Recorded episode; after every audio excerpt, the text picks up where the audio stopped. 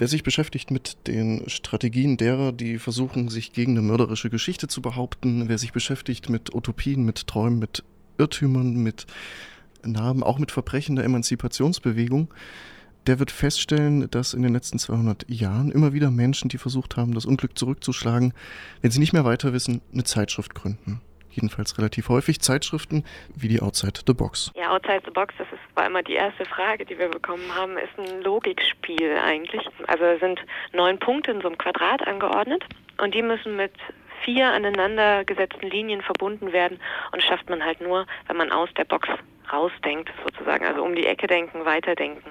Ja, und dann, es war erst ein Arbeitstitel, aber der ist dann einfach geblieben, wie das oft so ist. Ja, soweit die Umschreibung für den Titel einer Zeitschrift Outside the Box, um die es jetzt gehen soll, eine Umschreibung eines äh, Redaktionsmitglieds und das soll Thema sein in den nächsten Minuten, denn die vierte Ausgabe dieser Zeitschrift äh, erscheint in diesen Tagen und aus diesem Anlass habe ich mir zwei Redakteurinnen eingeladen, um genau über diese Ausgabe zu sprechen. Zeitschrift für feministische Gesellschaftskritik, so heißt das im Untertitel, beziehungsweise so wird das ähm, häufig kolportiert. Die vierte Ausgabe ist der Anlass für unser Gespräch.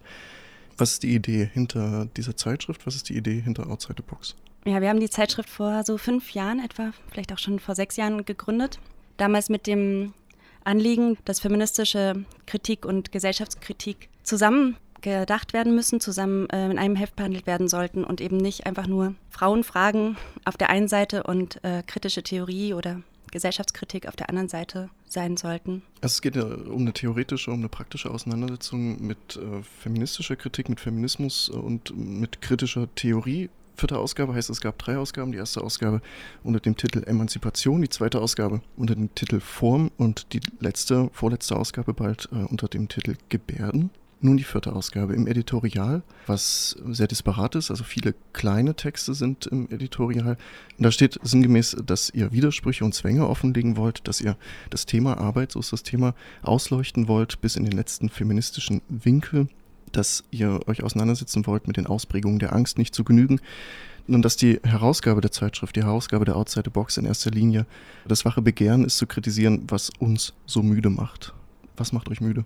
Was uns müde macht, war, glaube ich, auch eine der, der Ausgangsfragen, warum es letztlich Arbeit geworden ist in der vierten Ausgabe. Und wir haben gerade in den letzten anderthalb Jahren, weil so lange hat es gedauert, mittlerweile diese Ausgabe rauszubringen, immer wieder gemerkt, dass es zum Beispiel gerade die Arbeit, also unsere eigene Arbeit in der Welt da draußen ist, die uns immer wieder von der Arbeit an der Outside, also von dem, was wir tatsächlich machen wollen, abhält. Was uns sonst müde macht, ist, glaube ich, der alltägliche Wahnsinn. Also Lohnarbeit, Studium, Dissertationen, Möglichkeiten, Stipendien zu bekommen oder nicht. Und immer wieder die Frage natürlich, was machen mit dem Leben neben der Outside. Gerade wenn man diese vier Ausgaben nacheinander nennt, wie du das gemacht hast, dann ergibt sich da ja für uns ganz logische Abfolge von Themen, dass wir mit Emanzipation erstmal das formulieren wollten, was man mit einem Zeitschriftsprojekt dieser Art will und dass wir mit Form etwas behandelt haben, was klassischerweise nicht von linker Gesellschaftskritik so sehr in den Fokus genommen wird, aber was trotzdem zentral ist, also die Form der Kritik oder die Form der Auseinandersetzung mit der Welt, dass wir mit Gebärden so ein ganz klassisch feministisches Thema genommen haben und eben jetzt festgestellt haben, okay, wir scheitern aber gerade daran, dass wir nicht die Zeit haben, dass wir nicht die Kraft haben, dass wir uns nicht mit den Dingen beschäftigen können, die wir eigentlich gerne behandeln würden im Alltag und miteinander in der Zeitschrift. Und so kam es eben zur klassisch gesellschaftskritischen Ausgabe Arbeit. Relativ bekannt geworden ist auch die Outside the Box dadurch, dass ihr mit äh, der Form der Zeitschrift experimentiert habt in den letzten Ausgaben. Äh, vielleicht könnt ihr das ein bisschen beschreiben. Was ist der Ansatz darin? Wie sahen die Ausgaben aus und wie sieht es in der aktuellen Ausgabe aus? Die allerersten Auseinandersetzungen, was die tatsächliche Form der Ausgabe anging, war damals in der zweiten Ausgabe. Ne? wo praktisch darüber nachgedacht wurde, wie Form und Inhalt eben nicht nur auf einer theoretischen Ebene ähm, zusammengehen, sondern gerade eben auch im Zeitungsmachen zusammenkommen. Und dadurch, dass wir ja nicht jedes halbe Jahr erscheinen, sondern uns immer ein bisschen mehr Zeit nehmen, ähm, haben wir ja eben auch die Möglichkeit oder versuchen es zumindest immer wieder auch das Scheitern daran ähm, ein bisschen zu rekapitulieren, die Inhalte, die wir versuchen in den Zeitungen selbst, in den Themen zu bearbeiten, eben auch in die Form einfließen zu lassen. Ja, bei der ersten Ausgabe war das ähm, witzig, weil die jetzige Layouterin, die auch mit uns Redakteurin ist, Anne Hofmann, das Heft ähm, gelayoutet hat, aber wir hatten das äh, ganz klassisch outgesourced, wie das wahrscheinlich viele Zeitungen, Zeitschriftsprojekte machen und haben aber festgestellt, dass das so für uns nicht aufgeht. Also, dass wir ganz viele wichtige Fragen eigentlich gerne inhaltlich mitdenken würden, beziehungsweise dass die Layouterin auch inhaltlich mitarbeiten wollte. Und das kam dann eben zu dieser zweiten Ausgabe, aber seitdem Ja, wie du auch meintest, also dadurch, dass wir jede Ausgabe für sich konzeptionieren, ist es auch ganz logisch und notwendig, das auch in der Form auszudrücken und eben nicht nur im Inhalt. Nun ist das Thema der vierten Ausgabe Arbeit. Es gibt in der, nennen wir es mal in der radikalen Linken oder in der Linken in den letzten Jahren, in den letzten Jahrzehnten relativ viele Auseinandersetzungen mit dem Thema ähm, Arbeit. Es gibt relativ bekannt das ähm, Manifest der Gruppe Krisis, Manifest gegen die Arbeit. Wie versucht ihr zu bewerkstelligen, dass ihr all das, was schon verhandelt wird, ähm, nochmal neu verhandelt und dass man nicht wiederholt, was sowieso schon aufgeschrieben ist, was sowieso in den letzten Jahren schon thematisiert wurde? Gut, am Anfang der Ausgabenkonzeptionierung haben wir auch festgestellt, das Thema erschlägt uns. Das ist so groß. Und das Thema nervt uns auch auf eine Weise, weil eben so viel dazu gesagt wurde. Also einige von uns hatten so den Eindruck, das Gefühl, dass man sich da gar nicht dagegen behaupten kann oder was man da überhaupt noch sagen sollte. Und dann gab es aber doch jedes Mal, wenn wir uns getroffen haben, lange Diskussionen zu dem Thema und dann hat sich das eigentlich so verselbstständigt, dass wir gemerkt haben, wir haben ja ein Begehren, was auszudrücken. Wir haben ja Dinge, die wir sagen wollen und anscheinend sind diese Dinge so noch nicht für uns präsent genug. Vielleicht nicht in der Aktualität, vielleicht nicht in den letzten Jahren, vielleicht nicht aus einem feministischen Blickwinkel, aber sie sind nicht zu oft gesagt worden oder können vielleicht auch gar nicht oft genug gesagt werden. Ich glaube, wiederholen ist halt ja sicherlich eine Angst, die damit drinsteckt, aber eigentlich ist es ja auch eher ein Abarbeiten, das eben nicht nur in der Theoriearbeit erfolgt, sondern tatsächlich auch einfach in der ganzen Auseinandersetzung. Und ähm, was wir halt, wie gesagt, auch immer wieder gemerkt haben, ist halt, wie krass es in unser eigenes Leben reingeht. Also da eben auch von uns aus das Bedürfnis entstanden ist, eben ähm, damit rauszugehen und tatsächlich umzugehen. Wenn man in die Ausgabe schaut, dann sind einige der Themen, mit denen wir uns beschäftigen, Interviewpartnerinnen oder Rezensionen auch ähm, auf Texte und Menschen, die eigentlich in den 70er, 80er Jahren präsenter waren oder da veröffentlicht haben, ähm, gerichtet. Und dadurch fällt ja einem schon auf, dass da eine Lücke ist, dass vielleicht in den letzten 10, 20 Jahren gerade aus feministischer Perspektive da so eine Blaupause war. Beziehungsweise halt ähm, sich fast immer wieder, gerade in feministischen Auseinandersetzungen, was äh, die Thematik angeht, auf ähm, bestimmte Namen und bestimmte Auseinandersetzungen bezogen werden, die aber, wie Kimi schon gesagt hat, auch schon wieder relativ alt sind und halt auch immer wieder zu sehr ähnlichen Schlussfolgerungen kommen. Sehr alt ist zum Beispiel auch das, was Georg Büchner 1835 äh, geschrieben hat in Dantons Tod. Ähm, da heißt es, ich zitiere, unser Leben ist der Mord durch Arbeit, wir hängen 60 Jahre lang am Strick und zappeln, aber wir werden uns losschneiden.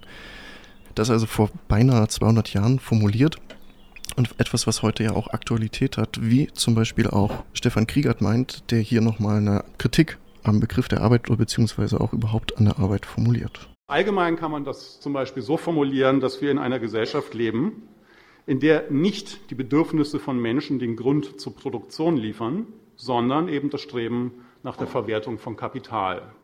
Nicht, weil Menschen Schutz vor der Natur brauchen, werden Wohnungen gebaut, sondern schlicht und einfach, weil sich damit Geld verdienen lässt. Nicht, weil Menschen Hunger haben, wird Essen hergestellt, sondern weil die Produktion von Lebensmitteln profitabel ist. Ganz unabhängig von der Tatsache, dass Menschen heute natürlich Arbeit und Arbeitsplätze benötigen, schlicht und einfach, um sich im globalen Maßstab gesehen am Leben zu erhalten. Also weil nochmal, in den meisten Weltregionen gibt es nicht mal sowas wie eine sozialstaatliche Absicherung, wo man dann halt, auch wenn man arbeitslos ist, durch eine gewisse Alimentierung einfach für die Verwertung auf Dauer irgendwie noch äh, als Material am Leben erhalten wird, sondern da ist das tatsächlich lebensbedrohlich, wenn man keine Arbeit hat. Also ganz unabhängig davon, dass äh, man das heute natürlich braucht und dass Arbeitslosigkeit allein aus diesem Grund, ja, weil diese Gesellschaft so ist, dass man das notwendigerweise braucht, ein massives Problem darstellt. Unabhängig davon muss festgestellt werden, Arbeit macht krank, Arbeit schändet, Arbeit ist Mühsal und in der Regel macht Arbeit auch ziemlich hässlich. Und da wir einmal beim Begriff der Arbeit sind, will ich nicht unterlassen hinzuzufügen, dass heutzutage sehr viel dummes Zeug über die Würde der körperlichen Arbeit gesagt und geschrieben wird. Dabei besitzt körperliche Arbeit nichts, was notwendigerweise Würde verleiht und ist zumindest absolut entwürdigend. Der Mensch ist für Besseres geschaffen, als im Dreck zu wühlen. Alle Arbeiten dieser Art sollten von Maschinen verrichtet werden. Hätte sich nun die Linke in den letzten 100 Jahren mehr an jemanden wie Oscar Wildes, vorzüglicher und leider, wie ich denke, viel zu unbekannten Schrift orientiert, anstatt den Arbeitsfetischismus ihrer zumeist etwas moralinsauren Vordenker und durchaus auch Vordenkerinnen aufzusaugen, dann hätte sie durchaus gewusst, dass Arbeit den Menschen in aller Regel eben nicht erfüllt, wie man das häufig hört, sondern in aller Regel fertig macht. Sie würde nicht beklagen, dass der Gesellschaft die Arbeit ausgeht, Eine Klage, die man ja sowohl im linken als auch im rechten als auch im liberalen Feuilleton häufig hören kann. Sondern sie würde skandalisieren, dass in der bestehenden Gesellschaft, also so wie die Gesellschaft heute eingerichtet ist, solch eine ja ausgesprochen begrüßenswerte Entwicklung, ja, was ist dagegen einzuwenden, wenn der Gesellschaft die Arbeit ausgeht, dass in der heutigen Gesellschaft so eine ausgesprochen begrüßenswerte Entwicklung eben zu keiner Befreiung führt. Man fragt sich wirklich, was ist das für eine Welt, in welcher der technische Fortschritt systematisch neues Elend verursacht. Soweit der Politikwissenschaftler Stefan Kriegert mit einer grundsätzlichen Kritik an der Arbeit beziehungsweise auch an der Auffassung auch linker Kreise zum Thema Arbeit. Im Studio sind zwei Redakteurinnen der Zeitschrift Outside the Box, eine feministische, gesellschaftskritische Zeitschrift, die nun ihre vierte Ausgabe veröffentlicht zum Thema Arbeit. Ganz passend zu dem, was Stefan Kriegert gesagt hat. Die Frage an euch nochmal auf den Inhalt eurer Zeitschrift. Also wie, in welcher Art und Weise wird sich mit dem Thema Arbeit auseinandergesetzt? Welche Artikel, welche Akzente gibt es? Ich finde das, was Kriegert gerade gesagt hat, ganz toll, weil es auch einfach zeigt, dass man einfach jede linke Gruppierung eigentlich messen könnte an dem, was sie zu Arbeit sagt. Wenn eine linke Gruppe Arbeit abfeiert, sich ähm, identifikatorisch damit, zum Beispiel ähm, wie das teilweise in der Arbeiterbewegung dann geworden ist oder in Gewerkschaftsarbeit oder so, wenn die ähm, nur noch positiv äh, rezipiert wird und ein Recht auf Arbeit eingefordert wird, dann wissen wir, was wir davon ähm, für eine Emanzipation des Menschen zu erwarten haben. Was darin aber noch fehlt, ist die feministische Seite. Wenn man, wie Kriegert gerade gesagt hat, jede Arbeit abschafft, die erniedrigend ist, beziehungsweise dass der Mensch zu schade sei, um im Dreck zu wühlen. Ja, wie würdest du die Frage beantworten, wie man dann Kinderarbeit, wie man dann Fürsorgearbeit, wie man Pflegearbeit, Reproduktionsarbeit löst. Kann man das einfach durch Maschinen ersetzen? Ich finde, da wird es komplizierter. Ja, oder vielleicht auch in alten Auseinandersetzungen immer wieder die Forderung nach der Emanzipation der Frau praktisch eben durch den Eintritt in die Arbeitssphäre postuliert wurde und dabei eben ein falsches Emanzipationsversprechen einfach immer wieder ähm, aufgekommen ist, weil es eben genau an dem Punkt einfach nicht stehen bleiben kann, sondern dass eigentlich das Aufscheinen von eine Verurteilung von jeglicher Arbeit bzw. eine Abschaffung von jeglicher Arbeit in der Form erfolgen sollte. Relativ viele Texte dieser vierten Ausgabe sind ähm, von Mitgliedern der Redaktion geschrieben worden, was relativ unüblich ist. Üblicher wäre der Call for Papers, wo dann äh, meist auch bekannte Autoren das schreiben, was sie häufiger schreiben zum Thema. Warum diese bewusste Entscheidung? Es ist ähm, ganz viel, glaube ich, im naja, in den Nachgesprächen, auch in der Erfahrung der letzten Ausgabe, der dritten, der Gebärdenausgabe passiert, dass wir immer wieder an Punkte gekommen sind, wo wir uns als Redaktion sehr stark an Artikeln abgearbeitet haben und eben auch sehr viel Zeit darin investiert haben, die unterschiedlichen Artikel durchzusprechen und zu schauen, wo praktisch unser Begehren darin aufscheint. Also was damit passiert mit den Artikeln. Und ich glaube, es war am Anfang der Überlegungen zur Arbeit hauptsächlich ein sehr eigenes Bedürfnis, anzufangen, in der Redaktion vermehrt eben Theoriearbeit zu leisten, gemeinsam zu diskutieren und diese Arbeit gemeinsam zu schaffen. Ja, vielleicht auch ganz in dem Sinne, was Kriegert eben meinte, die Arbeit abzuschaffen, die wir eher als anstrengend, als im falschen Sinne anstrengend empfinden. Und zwar eine Abarbeit an Artikeln, die nicht das formulieren, was wir als Notwendigkeit sehen. Und da das teilweise vielleicht schwierig zu vermitteln ist, beziehungsweise dann auch ganz viel Know-how und Wissen in der Redaktion vorhanden war, entstand der Gedanke, warum nicht miteinander darüber diskutieren und das, was wir hier schon haben, veröffentlichen. Nicht ausschließlich. Also wir haben ja auch Artikel gezielt angefragt, aber eben auch selber zu schreiben. Und eben auch nicht nur zu schreiben, sondern gerade auch ähm, künstlerische Arbeiten nehmen dieses Mal ja einen sehr großen Platz wieder ein, was, ähm, glaube ich, gerade auch das Thema in vielen Punkten sehr gut hergibt. Die Frage, die sich stellt, ist das Konzipieren, das Erstellen der Outside auch für euch Arbeit gewesen? Ja, klar. Aber Arbeit in unterschiedlichen Sinnen vielleicht. Es war eine extrem fruchtbare Arbeit, eine tolle Arbeit, ähm, fand ich in den Stunden, wo wir einfach diskutiert haben und teilweise auch schreckliche Angst hatten, weil wir wussten plötzlich nicht mehr, worauf läuft das hinaus, wenn wir hier uns jede Woche treffen und diskutieren und einfach kein Call for Paper veröffentlichen und nicht wissen, in welcher Form diese Zeitschrift irgendwann mal existieren wird, dann war das auch vielleicht mit Angst verbunden, aber es war eine ganz tolle Form des Experimentierens und des Zusammenarbeitens.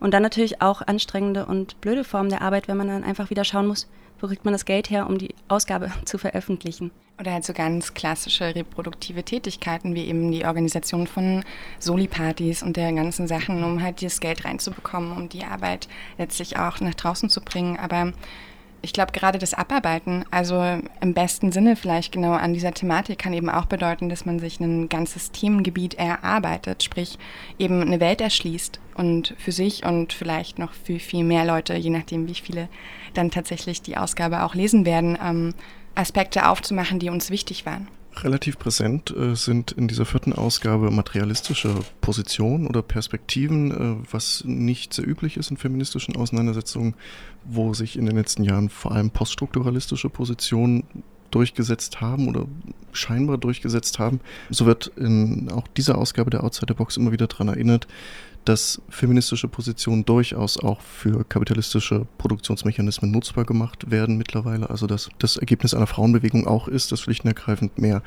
äh, Arbeitskraft, 50 Prozent mehr Arbeitskraft zur Verfügung steht.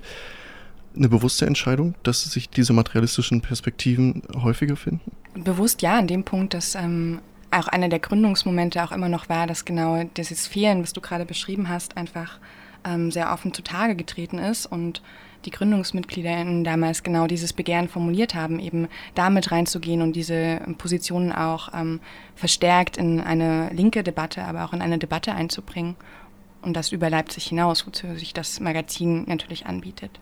Ja, in Zeiten von ähm, einer Frauenquote, die als feministisch bezeichnet wird, die aber natürlich irgendwie nur das Halbe will, nämlich dass gut ausgebildete Frauen in gut bezahlte Jobs Eingang finden wo der Rest der Gesellschaft nicht beachtet wird und die Frauenfrage einfach schon als gelöst erscheint, war die Notwendigkeit da, sich eben nochmal materialistisch damit auseinanderzusetzen. Ich glaube, es ist auch einfach so dieses starke Gewicht von materialistischen Positionen entstanden, weil es diese Positionen gab, denen es so unter den Nägeln gekitzelt hat, was zu schreiben. Was bleibt auf jeden Fall die Perspektive, dass ohne ein Verständnis von kapitalistischer Produktion äh, ein Geschlechterverhältnis nicht zu analysieren ist. Es gibt in einem Artikel drei Auswege, die aufgezeichnet werden von so einer eher althergebrachten feministischen ähm, Perspektive. Die erste, der erste Ausweg wäre so der Artikel selber Lohnarbeiten, was dazu führt, dass ein paar Frauen eben auch in Privilegien kommen, ähm, in, in die die Männer kommen, Geld zu verdienen, viel Geld vielleicht auch zu verdienen. Zweiter Ausweg wäre Lohn für Hausarbeit zu fordern und der dritte Ausweg, so der Artikel, wäre das Abschaffen der Arbeit. Letzteres ist eher utopisch und eher weit weg. Wie sind die Auseinandersetzungen innerhalb der Redaktion, zum Beispiel über solche Artikel, die dann über Auswege sprechen? Äh, sind das Positionen, die alle Redaktionsmitglieder teilen? Wie weit laufen da die Diskussionen ab? Nein, ich glaube nicht, dass alle in der Redaktion diese Position teilen. Ich glaube, ähm, was da ist, ist ein gemeinsames Unbehagen. Gemeinsames Unbehagen an den Formen von Arbeit und auch an den ähm, von Gender Mainstreaming oder von der Regierung angebotenen Auswegen. Das auf jeden Fall das, was da in diesem Artikel, den du angesprochen hast, als dritter Ausweg erscheint, eben Kapitalismus abschaffen oder die Arbeit in der Form abschaffen, das ist natürlich ja ein Weg, der am Ende das gemeinsame Umstülpen der gesellschaftlichen Verhältnisse einfordert. Das wird nicht von allen in dieser Konsequenz getragen, aber ist eine diskutierbare Position. Meistens diskutieren wir konkret an Artikeln, also ähm, die eingegeben werden, war zumindest bisher immer die Praxis. Bei dieser Ausgabe hat sich das alles noch ein bisschen verändert, weil wir praktisch angetreten oder angefangen haben, mit dem Begehren praktisch uns selbst als Redaktion vertiefend mit dem ganzen Thema auseinanderzusetzen. Sprich, wir haben fast ein halbes Jahr konkret an unterschiedlichen Artikeln und unterschiedlichen Positionen selbst gearbeitet und wollten eigentlich ich glaube, das war eine der frühesten Ideen, das Ganze nur in drei unterschiedlichen Blöcken mit drei unterschiedlichen Artikeln machen, was wir dann relativ schnell verworfen haben.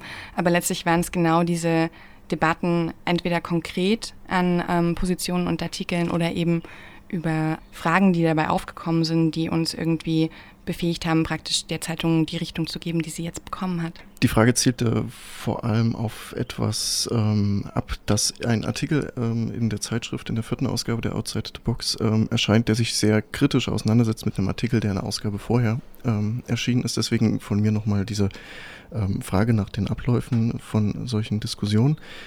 Im Studio sind hier gerade zwei Redakteurinnen von der Zeitschrift Outside the Box. Die vierte Ausgabe dieser Zeitschrift ist nun erschienen zum Thema Arbeit. Deswegen reden wir hier auch gerade unter anderem über Arbeit. Es gibt knapp 160 Seiten. Ähm, da sind Auseinandersetzungen zum Thema Arbeit. Da sind aber auch Besprechungen mit drin von aktuellen ja, Diskussionen, vor allem aber auch von aktuellen Büchern, wie zum Beispiel ein Buch von Laurie Penny, was relativ berühmt mittlerweile tatsächlich auch geworden ist, auch im deutschsprachigen Raum Fleischmarkt heißt es, weibliche Körper im Kapitalismus. Im Untertitel ist in der Edition Nautilus herausgekommen. Und wir hören mal kurz Laurie Penny. And what I wish someone would say to young women right now is not that the world is fine and you just have to fix yourself and be strong and deal with it. It's just the world is fucked. The world is really, really fucked up. And if you experience that as personal trauma, it doesn't mean that you are defective. And the important thing is not to just be strong enough to deal with all of this stuff, but to be angry and fight and make sure that you have the strength and personal resilience to fight. Das ist die wunderbar trockene und auch alles andere als falsche Ansage von Laurie Penny. Laurie Penny hat Anfang des Jahres 2012 ein Buch herausgebracht, zumindest im deutschsprachigen Raum herausgebracht bei der Edition Nautilus, was durchaus für Wirbel gesorgt hat. Das Buch äh, hört auf den Titel Fleischmarkt, Untertitel Weibliche Körper im Kapitalismus. Ist gar nicht so dick, 128 Seiten, also eher eine Broschüre, wo sich Penny mit einer Polemik richtet gegen die Zurichtung weiblicher Körper. Just because a lot of the suffering that we see happening to young women today seems to be self-inflicted doesn't mean that it is not political. The suffering and the political persecution that young women experience is getting worse, not better, particularly in schools. And it has to be understood as just as urgent and just as messed up as the persecution of young queer people in school. Penny selbst ist 25, 26 gerade geworden, glaube ich. Bekannt geworden in England als Bloggerin, als Feministin, als Unruhestifterin, die in London lebt und nun in diesem Buch nichts anderes gefordert hat als eine Rebellion der Frauen. Nichts anderes fordert als kollektiven Widerstand, verdichtet das Ganze mit dem sehr einfachen und aber auch irgendwie magischen Wort Nein. I think one of the biggest lies of the past 20 years has been that equality between men and women is solved, or that that was ever the aim, and that now we should just get on with it and shut up and go on with our lives. The idea that neoliberal choice feminism, as I like to call it, is the answer to everyone's problems in terms of gender and power relations is completely ridiculous and fortunately now young people are starting to see that, that see it for the lie that it always was. Ich finde es großartig, dass es eine Person gibt, die das in solcher Deutlichkeit heute formuliert. Es wird sich witzigerweise in der Presse sehr darin aufgehangen, dass sie eben eine Angry Young Woman ist. Sie inszeniert sich auch selbst als Angry Young Woman. Und ich weiß nicht genau, das wird sich in den nächsten Jahren zeigen, ob zu ihrem Vorteil oder Nachteil. Aber sie ist, glaube ich, eine sehr einflussreiche Publizistin gerade in England.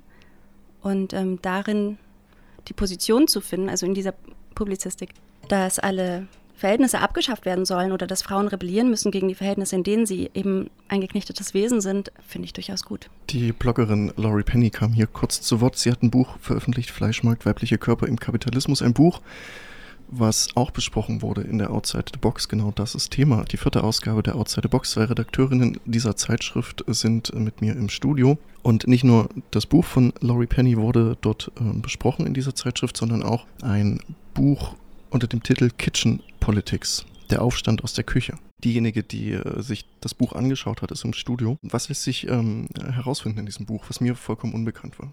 Es ist eine relativ neue Erscheinung ähm, in einem sehr jungen Verlag. Dieser Verlag hat sich praktisch zur Aufgabe gemacht, Gesellschaftskritik und feministische Positionen, wie Sie sagen, zusammenzudenken, was ähm, an sich schon ein wie wir auch in der Zeitung immer wieder thematisiert haben, vielleicht ein bisschen äh, verkürzter Gedanke ist, weil da ja eigentlich nichts zusammengedacht werden muss, was automatisch oder zumindest für uns zusammengehört. Und äh, sie haben drei Texte veröffentlicht von einer italienischen Feministin, Silvia Federici. Der ähm, älteste Text ist von 1974, also sehr, sehr alt schon.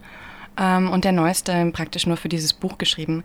Silvia Federici zeichnet innerhalb dieser ähm, über 30 Jahre verteilten Auseinandersetzungen mit ähm, Reproduktion und Kapitalismus immer wieder nach, was es eben bedeutet und was Forderungen ähm, daraus sein können. Sie war ein sehr großer Erregerteil ähm, an der Haushaltsdebatte und an dem Haushaltsstreit beteiligt und hat immer wieder stark gemacht, dass es eben nicht nur heißen kann, dass man fordert, dass auch die Frauen ihre Arbeitskraft ähm, verkaufen können, sondern dass es eigentlich heißen müsste, das Ganze abzuschaffen. Kitchen Politics, eines der Bücher, was besprochen wird in der Ausgabe der Outside the Box, in der vierten Ausgabe, die nun erscheint, genau am Donnerstag ähm, erscheint. Und da gibt es in Leipzig auch eine Release-Party, wo Texte vorgestellt werden, wo sie quasi diese Zeitschrift zum ersten Mal mitgenommen und gelesen werden kann.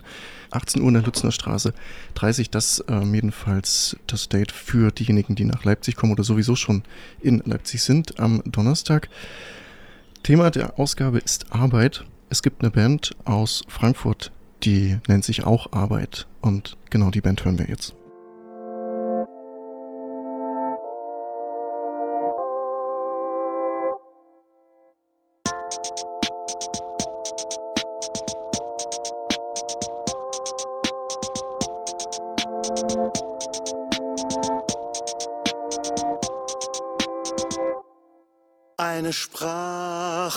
Aus Trauer, aus Licht, eine Mauer, Gedanken aus Stein und ein Sein ohne Sein und ein Sein ohne Sein.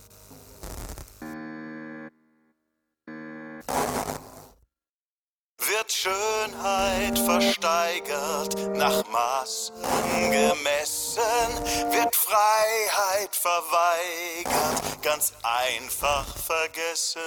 Eine Sprache aus Trauer, aus Licht, eine Mauer, Gedanken aus Stein und ein Sein ohne Sein und ein Sein ohne Sein.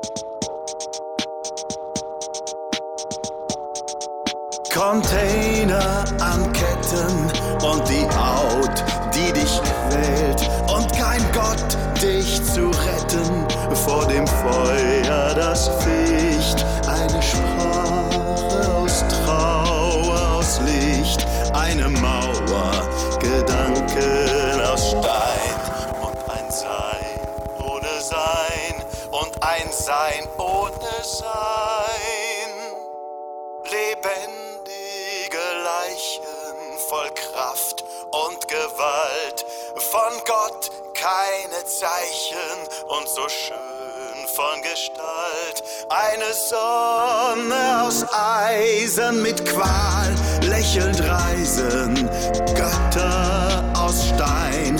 Und ein Sein ohne Sein. Und ein Sein ohne Die Band Arbeit hier zu hören, nicht ganz ohne Hintergedanken, denn Arbeit ist auch das Thema der vierten Ausgabe der Zeitschrift Outside the Box, die in diesen Tagen erscheint. Zwei Redakteurinnen der Zeitschrift sind bei mir im Studium und wir haben schon gesprochen über eine Auseinandersetzung, eine materialistische Auseinandersetzung, materialistisch-feministische Auseinandersetzung, die in diesem Heft zu finden ist. Und wir haben auch gesprochen zum Thema Arbeit, also zum Inhalt dieser Ausgabe. Wir haben gesprochen über die Besprechungen, die auch dort zu finden sind. Insgesamt 160 Seiten dick, das Buch, das Buch, das Fastbuch, die Zeitschrift. Und auch bemerkenswert ist die Form der Auseinandersetzung, die gewählt wird. Ja, aus der schon genannten Konzeption dieses Hefts, ähm, aus den Diskussionen, die wir hatten und aus dem internen, nur intern veröffentlichten und verwendeten Call for Paper, haben sich eigentlich ganz geradlinig unterschiedlichste Beitragsformen heraus entwickelt. Interessant für uns war, dass wir dann plötzlich Protokolle drin hatten und einige Interviews und das auch nicht ganz von ungefähr. Also dass die ähm, Auseinandersetzung mit Arbeit aus feministischer Position, wie bei Maxi Wander zum Beispiel, ähm, in so eine für die subjektive Erfahrungswelt sehr wichtige Form des Protokolls ähm, gemündet ist. Dann sind die Interviews auch, die dann mehr Gespräche geworden sind oder Auseinandersetzungen einzelner Redaktionsmitglieder mit ihren Müttern und mit ihren Arbeitsbiografien ganz notwendig entstanden. Das fand ich sehr schön. Ich glaube, das wäre vielleicht auch eine Form von Fortsetzung von der dritten Ausgabe, wo wir ja sehr viel mit Erfahrungsberichten und auch Müttergesprächen gearbeitet haben. Sprich, ähm, eine Auseinandersetzung eben nicht nur mit dem eigenen Erleben, sondern eben auch mit einem vorhergehenden und aus der subjektiven Erfahrung und auch der Erfahrung der Mütter praktisch auch Erkenntnisgewinne ähnlich mit Kritik bestückt, wie Theorien das können, herauszuarbeiten. Wir haben ja gar keine Sparten oder Rubriken in unserer Zeitschrift. Aber wenn, dann würde ich vorschlagen, könnten wir doch das Muttergespräch einführen. Setzt sich auf jeden Fall in den Ausgaben fort. Also es ist, glaube ich, immer wieder ein Bedürfnis, das bei uns aufkommt, uns eben nicht nur mit dem Umfeld, sondern auch mit dem eigenen Erleben von Arbeit bzw. den Arbeitsbiografien unserer eigenen Mütter auseinanderzusetzen. Neben diesen Gesprächen mit den Müttern gibt es äh, auch ein Interview, ein Gespräch mit Peter Schneider, wo es um eine gesellschaftskritische Sicht auf Depressionen, so würde ich es vielleicht umschreiben, äh, geht. Peter Schneider, Psychoanalytiker ähm, und ich glaube auch Schauspieler. In dem Interview geht es unter anderem auch ähm, um eine Auseinandersetzung mit Positionen, die sagen, in der Depression, da liegt eine Zufluchtsstätte, vielleicht sogar eine Hoffnung, also ähm, dass da so selbst ein widerständiger Moment drin liegen würde. Das wird verneint. Äh, warum dieses Interview und was ist äh, die zentrale Antwort von Peter Schneider? Was damals dazu geführt hat, dass ähm, RedaktionsmitgliederInnen von uns dieses Interview geführt haben, war hauptsächlich diese Vehemenz, in der eben äh, scheinbar kritische Zeitdiagnosen immer wieder die ähm, Krankheitserscheinung der Depression heranziehen, um ihre eigenen unglaublich schlüssigen Zeitdiagnosen legitimieren zu können. Was daran auffällt, ist, dass es so nicht ganz ausgeht. Und ähm, Peter Schneider hat in dem Interview sehr klar und auch sehr bestimmt im Gespräch immer wieder darauf hingewiesen, dass man ja nicht davon ausgehen kann, dass man den widerständigen Moment in der Depression findet, also praktisch eine Armee von erkenntnisreichen Depressiven gegenübersteht, die in ihrer Krankheit ein widerständiges Potenzial bilden, weil das ja erstens die tatsächliche Realität einer Depression, die ja ähm, mitunter so schmerzvoll und ähm, hart sein kann, dass sie im Suizid endet, negiert und auf der anderen Seite sie nutzbar macht für was anderes, nämlich meistens pauschalisierte Zeitdiagnosen. Vielleicht ist es bei der Depression auch eben das Ambivalente, dass man über das Individuum und, und dessen widerständiges Potenzial oder so ähm, nicht anhand von Depressionen etwas aussagen kann, dann würde man es instrumentalisieren, wie du gerade auch schon gesagt hast. Aber dass wenn man allgemein über Depressionen spricht, zumindest erscheint es mir manchmal so, darin doch so einen Hoffnungsschimmer sehen kann, weil die menschliche Psyche sich wehrt gegen unmenschliche Verhältnisse und dass die menschliche Psyche immer in verschiedenen historischen Momenten vielleicht auch unterschiedliche Ausdrucksformen dafür findet, für eben das, was nicht aufgeht, was nicht funktioniert. Ganz so allgemein könnte man eben vielleicht doch und deswegen bleibt es auch in dem Interview, finde ich, so ein bisschen ambivalent, ähm, so ein Restpotenzial oder so ein Moment da drin finden. Ich glaube, Peter Schneider beschreibt es in dem Interview als ähm, den Moment, wo jemand eine Depression besitzt und ähm, dennoch eine Form von Lebendigkeit hat. Ähm, er äh, arbeitet hauptsächlich so ein bisschen mit literarischen Beispielen, also versucht praktisch danach zu suchen, in dem Moment, wo praktisch das zusammenläuft. Aber die ganz große Hoffnung, wie zum Beispiel die Antipsychiatrie hatte, dass äh, in der Krankheit äh, eine, eine, Hoffnung, ein widerständiges Moment liegt, würde er, glaube ich, tendenziell verneinen, sondern er sagt eher, es ist vor allem ein Mangel an ja, Gesundheit. Inwieweit sind die zunehmenden Depressionen eine Folge vom Zwang zur Selbstoptimierung? Was oft postuliert wird, ist auf der einen Seite eben ein flexibler Kapitalismus, der ähm, es für die Individuen praktisch unmöglich macht, die Konflikte, die zum Beispiel Freud noch als Ausgang für seine äh, psychoanalytischen Betrachtungen nahm im Subjekt, verloren gegangen ist, sprich das äh, Subjekt als solches in sich keinen Konflikt mehr formulieren kann und damit eben auch an der Gesellschaft nicht mehr. Vielmehr macht es vor allen Dingen der Soziologe ähm, Ellen Ehrenberg, zeigt er auf, wie äh, sich praktisch dieses Konfliktmodell abgelöst hat hin zu einem Defizitmodell, sprich es nicht mehr um die Ursache zum Beispiel einer Depression gehen kann in einer Zeit, wo wir Depression eben nicht mehr ursächlich begründen, sondern uns nur anschauen, wie viele der neuen Symptome über welchen Zeitraum stattgefunden haben, um dann ähm, zu kategorisieren, ob eine leichte, mittel- oder schwere Depression vorliegt, sondern ähm, vielmehr einfach nur nach die Oberfläche betrachtet wird und der Mensch als defizites Wesen betrachtet in dem Punkt. Auch schon die Veränderung der Diagnose von Depressionen hin zu Burnout, was viel öfter attestiert wird, ähm, zeigt ja diese Einengung auf ähm, diese bestimmten oberflächlichen Symptome. Ja, die Arbeits- und Organisationspsychologie ist da so ein ganz ähm, perfides Mittel. Äh, Frieger Haug, die nennt das, dass wir alle zu Arbeitstouristen werden und an einem wunderschönen Ort mit hellen Fenstern und tollen Sitzen, vielleicht noch auf Palmen blickend oder auf Meer oder so, mit idealen Beschallungen ähm, arbeiten können. Und dass deswegen tatsächlich so ein Denken einsetzt, oder vielleicht nicht deswegen, aber gleichzeitig so ein Denken einsetzt, indem man glaubt, ähm, dass ja alles Menschenmögliche getan wird dafür, dass wir uns mit der Arbeit wohlfühlen und dass die Arbeit genau das ist, was wir wollen. Auf der anderen Seite gibt es gerade diese Burnout-Sachen sehr häufig in den typisch weiblichen Berufen. Pflegeberufe, Lehrberufe, Sorgeberufe, das sind die Jobs, die man eigentlich gar nicht richtig machen kann, weil man möchte einem Patienten oder einem Kind vielleicht gerecht werden und kann das gar nicht unter den gegebenen Arbeitsumständen. Und ich glaube, unter den Umständen setzt besonders häufig Burnout ein, wenn man selbst keinen Weg finden kann, das richtig zu lösen, also so zu lösen, dass man sich in seiner Arbeit anerkannt und wohlfühlt. Das unterstellt aber natürlich auch wieder, dass es so einen Weg geben könnte. Ja, und genau darum geht es in der Outside the Box, in einem Gespräch, in einem Interview mit Peter Schneider. Großes Thema der Outside the Box ist ähm, Arbeit. Es gibt am Donnerstag in Leipzig die Release Party, 18 Uhr, Lützner Straße und äh, dann kann man die Outside the Box erwerben. Erste Frage, wo, wie? Und zweite Frage da rangeschoben, nun habt ihr die vierte Ausgabe veröffentlicht, fertiggestellt.